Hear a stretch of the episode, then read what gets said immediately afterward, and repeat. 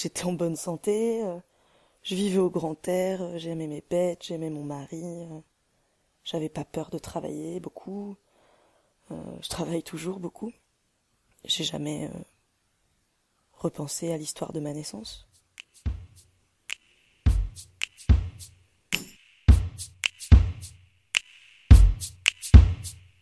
On a tous des histoires de famille. Des souvenirs, des transmissions, un héritage.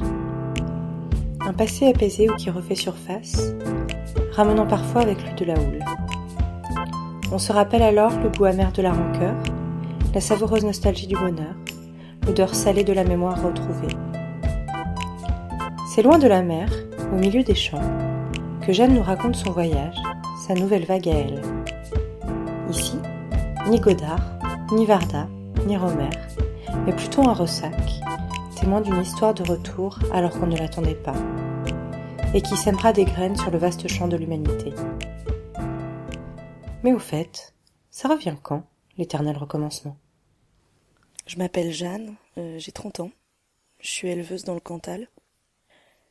La première vague euh, avait euh, complètement paralysé le monde pendant plusieurs mois. Et c'est mes parents qui, qui m'ont raconté ça, et parce que aussi c'est grâce à, ce premier confinement qu'ils se sont rencontrés. Euh, via un site en fait qui proposait de, de, de joindre le confinement de quelqu'un d'autre euh, si on était euh, ben, dépisté négatif au virus. Donc voilà, ils ont terminé le confinement ensemble et c'est comme ça qu'ils sont tombés amoureux.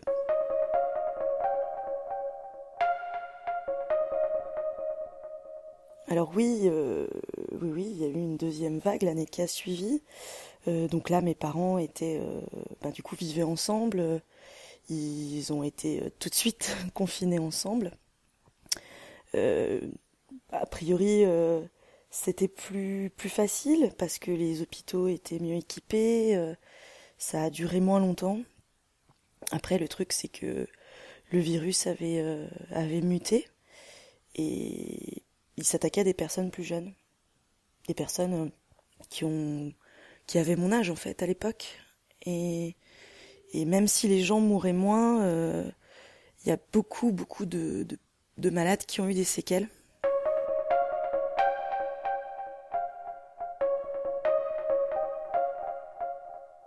Oui, cette perte de l'odorat et du goût qui a marqué cette génération, euh, bah, moi aussi elle m'a marqué puisque mon père a été infecté. Euh, et du coup, ben, je me souviens quand j'étais petite, quand on faisait la cuisine, c'était euh, toujours à moi de goûter. Euh, je devais dire si c'était trop salé, par exemple. Voilà, je, devais faire ça pour maman, parce que mon père aimait bien continuer à faire à manger. Puis c'était un moment qu'on partageait tous ensemble. Et puis voilà, moi j'étais j'étais fille unique, donc j'étais fière d'avoir ce rôle. Un petit peu une responsabilité, quoi. C'est marrant parce que mon père, c'était un sportif. Euh, pour lui, la nourriture, c'était de l'énergie. Ça lui servait à fonctionner. Ça, ça lui importait vraiment pas beaucoup, que ce soit bon ou raffiné. Donc euh, voilà, l'important, c'était de manger. Et non, je, je trouve pas qu'il ait... Enfin, j'ai pas l'impression qu'il ait un jour vraiment souffert de son handicap. Je crois que ça lui rappelait euh, ses débuts avec ma mère et et puis ben notre enfin mon enfance quoi notre le temps qu'on a qu'on a passé tous les trois à la maison. En fait il n'était pas tout seul. Enfin je sais que voilà mon oncle aussi avait été infecté et, a encore d'ailleurs cette, cette, ce handicap euh, voilà enfin d'autres toute une génération finalement hein. donc c'était pas vraiment vu comme comme quelque chose de grave. Les gens ont appris à faire avec c'est sûr que la troisième vague, enfin quand mes parents m'en ont parlé, euh, en fait ils m'ont dit que personne s'y attendait, euh, parce qu'en fait l'année qui avait suivi la deuxième, l'année où mon père a été infecté, euh, il n'y a eu aucun cas déclaré. Et je pense aussi que c'est ce qui avait convaincu mes parents de se lancer. Je suis née en juillet 2023. après du coup cette, cette grande accalmie Et en fait, je suis née pendant la troisième vague.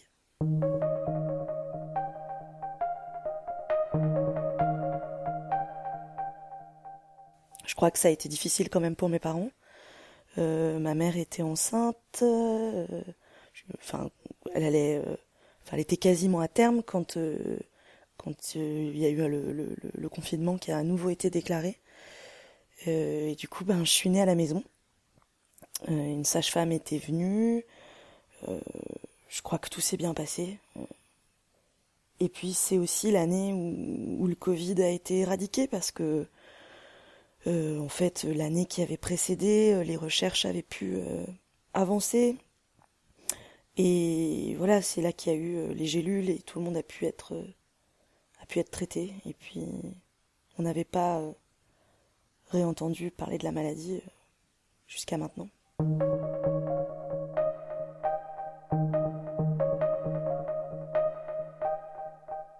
En histoire, à l'école, euh, on apprenait ce qui s'était passé sur ces épidémies des, années 20 et, voilà, mais c'est vrai qu'on n'en parlait pas beaucoup à la maison, donc euh, j'ai posé quelques questions, j'ai essayé de comprendre, mais mais je sais pas, c'est comme si mes parents avaient décidé de laisser ça derrière eux. Je suis restée chez eux jusqu'à mes 16 ans, où je suis partie euh, ensuite dans l'est de la France. Et ouais, j'ai fait un lycée agricole. Et quand j'ai terminé mes études, euh, j'ai repris une petite exploitation dans le Cantal avec mon compagnon, euh, enfin qui est mon mari maintenant, donc euh, que j'avais rencontré au lycée. On avait commencé à entendre des histoires à la télé sur les bébés qui naissaient, qu'on devait garder sous bulle, qui devaient rester à l'hôpital.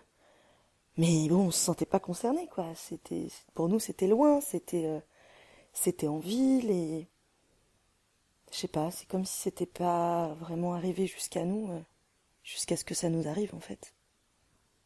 Je suis tombée enceinte à 27 ans. Et du coup, ben, cette année, euh, mon fils va avoir 3 ans. Il a, il a une chambre, euh, bien sûr, comme, comme tout enfant, mais on peut y rentrer qu'une, qu'une fois par jour avec mon mari on doit porter une combinaison. Et, euh, et tous les mois, des médecins viennent lui faire des prélèvements. Et voilà, maintenant, aujourd'hui, euh, je sais que tous ces enfants euh, qui sont nés ces dernières années sont un peu les héritiers de ce qui s'est passé. La seule chose qui me console aujourd'hui, c'est que c'est ça sera peut-être euh, grâce à eux, grâce à mon fils, euh, qu'il y aura un vaccin et que on pourra vraiment mettre euh, tout ça derrière nous.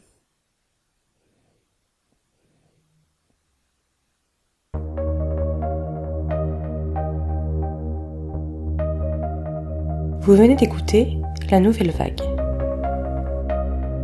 troisième épisode de notre série Transmission une production Copain comme Covid. Introduction Pascal Crozet. Réalisation, mixage, montage et musique originale par Maxime Vidal. Scénario et voix Laureline Goudard.